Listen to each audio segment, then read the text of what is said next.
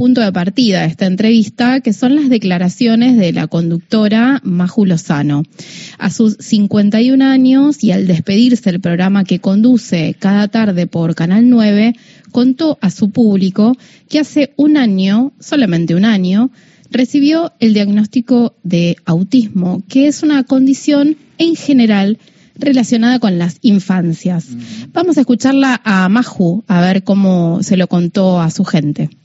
Siempre me sentí desde muy chica que era un mundo al cual yo no pertenecía, que no había grupos donde a mí me identificaran con ciertas cosas, que, que me pasaban cosas y me sucedían cosas que que no entendía, como no tolerar el color rojo, o no poder comer frutillas, no poder comer arándanos, eh, no poder ponerme ropa roja, por ejemplo.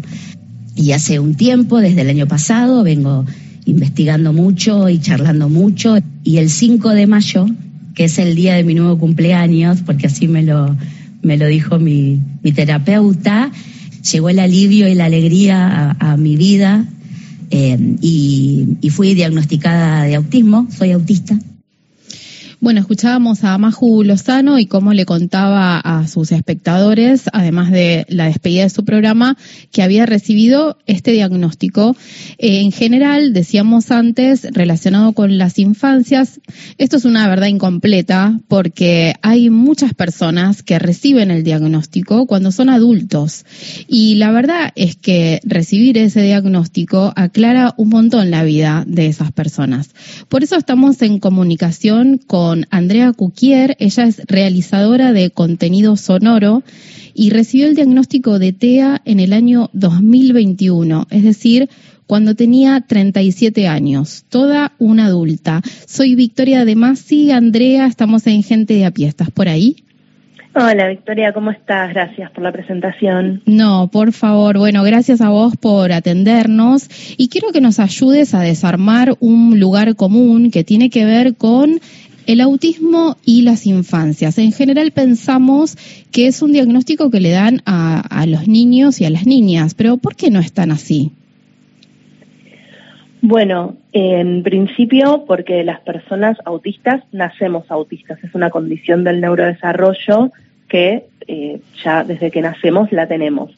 Y en este caso, si una persona cumple ciertos rasgos dentro de lo que sería el diagnóstico más típico, más común que antes se daba eh, y que generalmente se da en la infancia. No, o sea, no, no soy profesional en salud mental, pero es aproximadamente alrededor del año y medio, dos años, que se puede empezar a diagnosticar, eh, porque tiene que ver justamente con el neurodesarrollo y las condiciones como que uno va desarrollando o cómo procesa la información nuestro cerebro. Y en mi caso, en el caso de Maju y en un montón de personas más, evidentemente pasamos por debajo del radar de lo que se consideraba como si querés decir, bueno, se dice rasgos, pero hay gente que le dice síntomas, señal de alerta o lo que fuera. Entonces, por eso eh, hemos pasado como personas con un desarrollo típico cuando no lo teníamos. Y todas estas dificultades que contaba, bueno, Mojo también tuvo como muy pocos minutos para expresar, obviamente que eh, no es que le dieron el diagnóstico como mucha gente maliciosa dice si no le gusta un color o algo así, pero bueno, eso tiene que ver con cómo procesaba la información. Es una suma de todas esas experiencias que por supuesto, si yo voy a terapia y digo, tal eh, ruido me incomoda, tal lo que fuera, nadie me va a dar un diagnóstico por eso. Pero es como eso termina siendo como el, eh, lo que va como la punta del ovillo, ¿no? Como un montón de experiencias que cuando yo le preguntaba a mis compañeros, a mí, como, ¿te pasó esto alguna vez o lo que fuera? Siempre era no, no, no, y yo también sentía que venía de otro planeta. No literalmente, pero como figurativamente, como nadie me entiende, no pertenezco acá, no pertenezco allá, y es muy duro crecer así, y bueno, pasan los años, se van como refinando los criterios diagnósticos y hay como nuevos paradigmas y en ese sentido somos sobre todo muchas mujeres porque hay mucho sesgo de diagnóstico que eh, a los 20, a los 30, en mi caso a los 37, en el caso de Majo a los 51 o más, recibimos el diagnóstico tardío, pero bueno, oportuno siempre, pero imagínate, como decías vos, la dificultad de transitar la mayor parte de tu vida o, la mitad de tu vida o gran parte de tu vida sin eh, tener esa información sobre vos misma, tu cerebro. Bueno, y aprovecho esto que estás diciendo para preguntarte cómo es transitar toda esa cantidad de tiempo de tu vida sin saber o sin entender qué es eso que te estaba pasando. Bueno, es pésimo. Eh, digamos, eh, tuve, por supuesto, algunos momentos felices o alegrías o cosas así, pero siempre estaba como esta duda esta sombra de quién soy, a dónde pertenezco. Justo me, me interpeló mucho el jingle que estaba escuchando mientras esperaba a la radio que decía algo así como tu verdad de identidad de Radio Nacional. Y yo pensaba como que siempre tenía que ver con eso, o sea, no, no podía como manifestarlo, pero siempre entendía que era algo alrededor de la identidad y lo llevaba a terapia. Yo voy muy chica a terapia.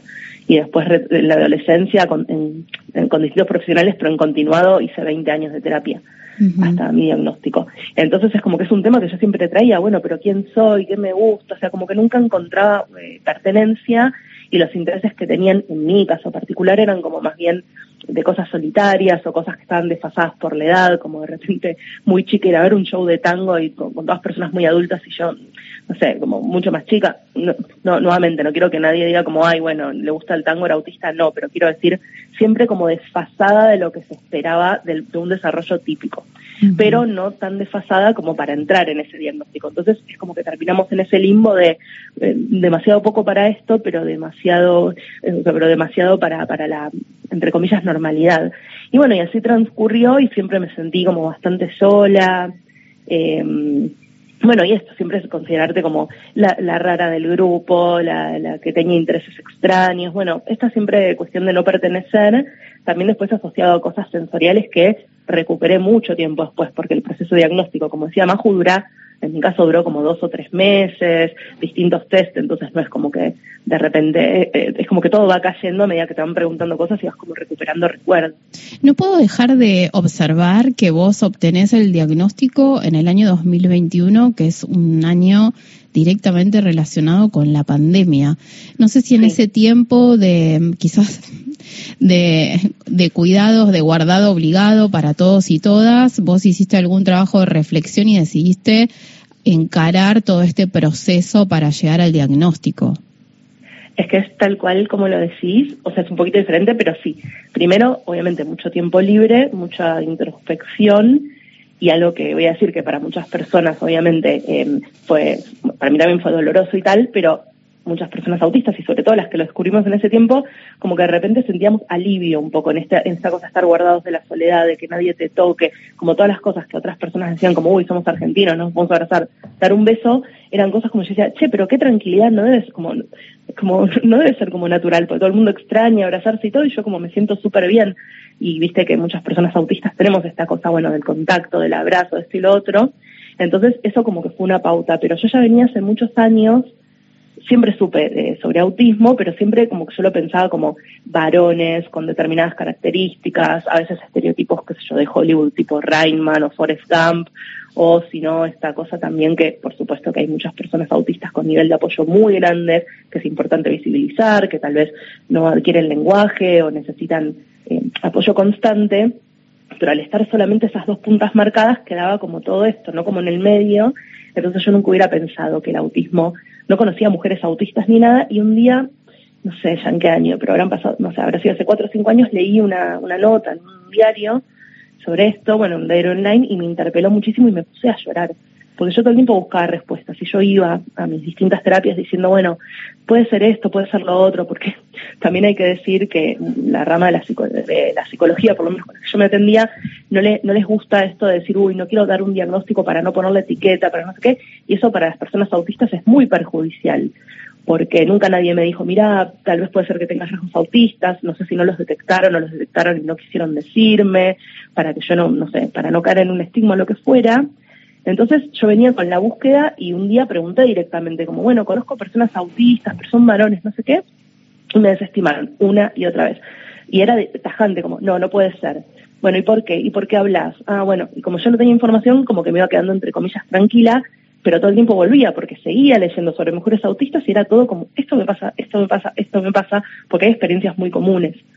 Eh, aunque Majo y yo seamos distintas, digamos, como hay cosas eh, comunes. Y bueno, y la última vez que lo pregunté en terapia, no me conformé con el no puede ser por tal y tal cosa, y le pregunté, pero vos realmente tenés especialización, sabés sobre mujeres autistas, porque hace cuatro o cinco años investigando, o sea, yo ya tenía como, no sé, yo no hice, el, no, terminé el tercero, pero tenía como, no sé, como para una tesis, no sé cómo explicarte, como mucha información acumulada, y yo de repente noté que tenía mucha más información, y me dijo, no, yo la verdad no sé del tema. Digo, ah, bueno, pero como yo te estoy manifestando y vos estás diciendo que es imposible, bueno, y ahí decidí yo, por modo propio, terminar esa terapia porque me di cuenta que no iba para ningún lado y, ahorré muchísimo porque es bastante costoso y en un centro privado pagué el diagnóstico. O sea, todo como mucho desde la voluntad personal. Iba a preguntarte de la cartilla que usualmente se usa para buscar, ubicar un profesional de la salud. ¿A qué profesional fuiste a buscar? Porque si esa respuesta no está en análisis, en una terapia psicoanalítica, si no está en la medicina clínica, entonces ¿cuál fue tu recurso para ir a buscar este diagnóstico? Bueno, yo en ese momento, como ya seguía muchas cuentas en Instagram de personas adultas autistas, que hoy yo soy una de esas cuentas que alguien que puede buscar información verá, eh, no sé, como que recomendaban ciertos centros o, profesionales que, que, que, daban o que trabajaban con ese tipo de diagnóstico tenían ese conocimiento y en ese momento yo la verdad no, no bueno, no sabía y como era pandemia y todo hice un proceso virtual, no se podía ir. Eh, personalmente. Eh, entonces yo fui a un centro especializado en el tema. Bien, esto cuenta también, eh, Mario, de que no hay una estadística certera en la Argentina sobre personas eh, que tengan diagnóstico de autismo. Entonces, cuando esta es una intervención mía, André, perdón, me parece que cuando uno va a buscar respuestas en el sistema de salud está un poco solo, ¿no? Y esto es lo que nos cuenta André, que encontró, bueno, cantidad de información primero en Internet y después se movió por su cuenta para encontrar el diagnóstico. André, el 2 de abril es el Día Mundial de Concientización sobre el Autismo y solemos ver que hay eh, edificios, por ejemplo, iluminados de color azul. Hay que decir que el color azul, eh, como se pensaba que el autismo es un diagnóstico que reciben los varones, que las mujeres son menor en promedio, bueno, el color elegido es el azul. Y hay otras acciones que tienen que ver con, por ejemplo, una hora silenciosa en un supermercado o un shopping. Me pregunto si esto digamos, sirve. No sé si sirve, si no sé. Digo, ¿a ustedes les sirve? Bueno, para no meterme en líos, voy a hablar solo por mí y lo que yo pienso, porque no quiero, así como no me gusta cuando otras personas dicen todas las personas autistas tal cosa, yo no quiero como, en lo personal, pienso que es algo en principio cosmético, el color azul, o sea, bueno, es como una discusión más amplia, pero tanto el color azul como el símbolo del rompecabezas, un montón de cosas que supuestamente representan al autismo, no representan a, las personas autistas o a la comunidad autista, digamos, son símbolos o cuestiones que decidieron personas no autistas, digamos, por, por, la, por la comunidad, por la incipiente, ahora bastante grande comunidad autista, y viene todo como de una asociación como que buscaba como la cura, o sea, como todos conceptos como hoy por hoy ya quedaron bastante vetustos. Entonces, en lo personal yo pienso que es algo cosmético que puede ayudar a alguien a concientizar o aprender más, pero los cambios que necesitamos son reales, o sea, yo no vivo una hora y hay que ver si en esa hora yo puedo ir al supermercado, tal vez estoy trabajando, si tengo suerte, porque la mayoría de las personas autistas no acceden al mundo laboral, entonces los cambios deberían ser como más, no sé, sistémicos, muchas cuestiones de, estatales, brindar acomodaciones, o sea, ver por qué las personas autistas eh, no, no consiguen permanecer en trabajos o acceder. Entonces, si es solo el color azul un día o, un, o una vez por semana, una hora, eh, me parece que no eso no, no conforma ni, ni, ayuda a nadie. Sí, obviamente, si una persona puede ir esa hora y lo puede aprovechar, buenísimo, pero no me parece como una política reparadora o que, o que brinde derechos. Bien, el autismo no es una enfermedad, no tiene cura, no hay tratamiento, hay, eh, no hay medicación tampoco, es una condición. Eh, última, para cerrar, André, hay una palabra que escuchamos cada vez más seguido, que es la palabra neurodiversidad. Em, y me gustaría que nos cuentes por qué está bueno empezar a contemplar dentro del universo más normativo de lo que conocemos a las personas que son neurodiversas. Bueno, esto está buenísimo para comentar porque justamente neurodiversidad sería como todo lo que existe, porque son todos los tipos de cerebros que existen. Y los cerebros que son autistas, que tienen TDAH u otras condiciones del neurodesarrollo serían neurodivergentes justamente porque divergen de la norma. Entonces, neurodiversidad es todo, como la biodiversidad. Si la, eh, si la neurodiversidad fuera como la biodiversidad, por decir, yo puedo ser un jazmín, otra persona puede ser un rosal, otra persona entonces, así funciona. Entonces, es un paradigma que es súper importante porque ahí es donde se despatologiza el autismo, como decís, no es una enfermedad y no tiene cura. Por supuesto que hay personas que como dije antes, necesitan eh, mucho nivel de apoyo, entonces sí, pueden acceder a terapias, a un montón de cosas, pero eso no es una cura. Y tampoco es una mejora tipo sobre el autismo en sí, sino como sobre algunas dificultades o co-ocurrencias. Entonces es importante separar eso. No es que todas las personas autistas sí o sí para poder vivir y desarrollarse bien siempre tienen que hacer una terapia o siempre tienen que estar medicadas. La medicación es sobre alguna cuestión eh, autista. Y eso, la neurodivergencia, seríamos las personas cuyo neurotipo, o sea, no me quiero poner como técnica de algo que tampoco domino, pero como el neurotipo de nuestro cerebro es distinto al de la norma. Y hay muchas condiciones, como puede ser eh, bipolar, TLP y un montón, que, bueno, son como medio, entre comillas, primas hermanas porque, porque tienen rasgos muy similares y, bueno, entre las diferencias entre algunos y otros rasgos es como se, se diagnostica uno u otro. Así que esa sería como la distinción de ambos términos. Bien, bueno, escuchábamos a Andrea Cuquier, te saludamos Andrea, muchas gracias, por este ratito con gente de a pie. Andrea es realizadora de contenido sonoro y recibió el diagnóstico de TEA en el año 2021, hace dos años nada más, cuando ya era una mujer adulta, Mario. Gracias, Victoria. Gracias.